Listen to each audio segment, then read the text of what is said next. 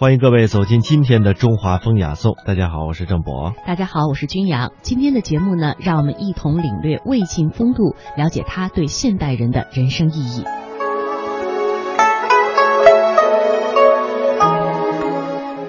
何谓魏晋风度呢？我们先从一个故事说起。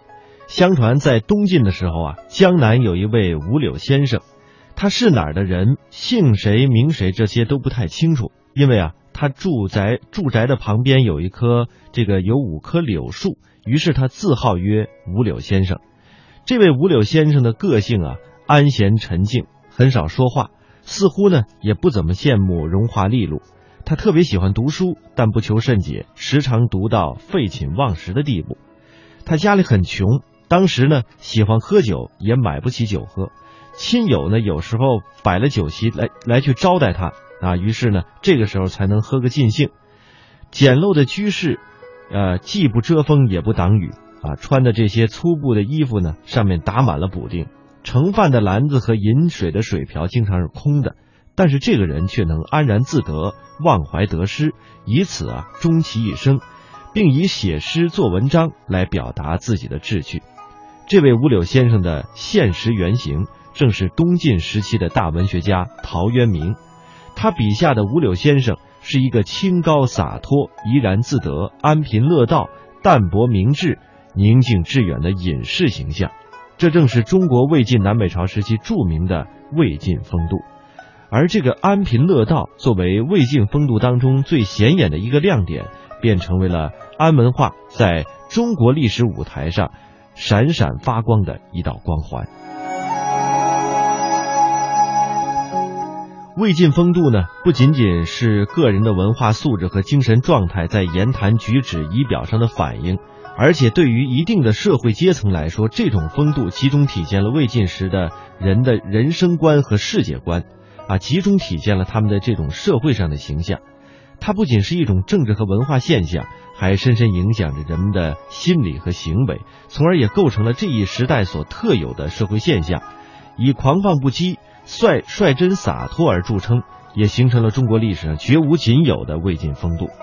那我们所说的这个魏晋风度啊，一般把它理解为当时的名士风度，实际上呢，说的是中国魏晋时代产生的一种人格精神与生活方式的统一体。这其中包含了一些哲学上的思辨、人格的境界、文学的创作、审美的追求等等方方面面。那从时间上来说呢，说的是三国时的呃魏，一直到两晋的这个年代，再到呢这个两宋时代，以及士族名士为主体的这种生命上的体验，像陶渊明、王羲之、竹林七贤，这都是其中的代表人物。我们谈到魏晋风度啊，不能不与当时这个兴起的士族阶层相联系起来。士族呢，是东汉末年兴起的世家大族。他们垄断做官的权利，有着自己的政治特权和庄园经济，可以和皇权平分秋色。比如东晋时啊，就有“王与马共天下”这样的说法。在中国历史上，唯一可以与皇权啊分离抗争的，便是魏晋南北朝年代的士族阶层。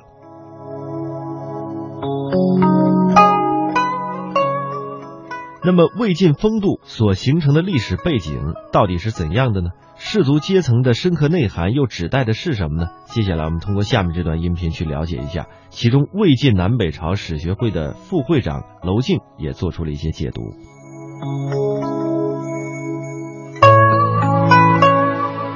士是西周等级社会秩序下的最后一级贵族，在春秋战国之际的社会变动中，士阶层瓦解。社会身份已经非常复杂，他们虽然不再是贵族，但仍然保留着士的称呼，保留着学习和掌握各种专门技艺的传统，构成当时的知识群体。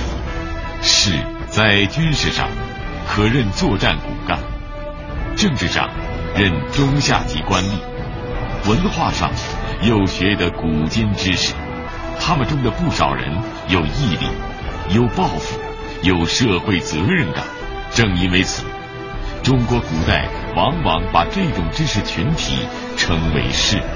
但理想与现实总是有矛盾的。南朝的画家们把荣启期与七贤并列，正是表达了他们之间的相似性，即未能得志之士的某种心境。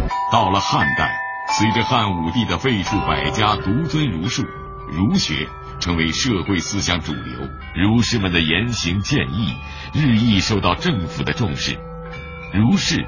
逐渐构成主要的知识群体，并登上历史舞台。他们中的很多人秉承儒家思想，拥有强烈的历史使命感和忧患意识。东汉末年，朝纲大坏，儒家士大夫不满现状，通过品评人物来推荐人才，来批评时政，被称为清议。汉末建安七子之一的孔融。就继承了士大夫们的清议之风。孔融认为，曹操挟天子以令诸侯，是破坏纲纪、倒行逆施。士的社会责任感使他挺身而出，批评曹操的倒行逆施。公元二百零八年，大名士孔融被曹操以大逆不道的罪名满门抄斩。因为曹操绝对不能让这种。不合作、不支持，成为一种社会潮流，否则他所设想的所有事业，无论是正面的还是反面的，都无法成功。所以杀孔融，我觉得是在这个问题上是具有象是具有象征意义。原来是同一个阵营的人，原来也是要被杀的。政治的残酷，促使世人退而思考宇宙、人生与社会的本源。曹魏时期，以何晏。王弼为代表的一批名士，以重老子、庄子和易经为文献骨架，汇通儒道，开创了玄学思想。他们追问本与末、有与无、体与用、性与情、形与神、名教与自然等天人之际的各种问题。应该说，玄学家是带着自己对历史和现实的真切感受。全身心投入这场讨论的，他们借用清谈的形式，围绕着这些问题所发表的各种看法，与其说是对纯粹思辨哲学的冷静思考，不如说是对合理社会存在的热烈追求。借助玄学与清谈，士大夫既能保持高尚的气节，又能担负起士的责任。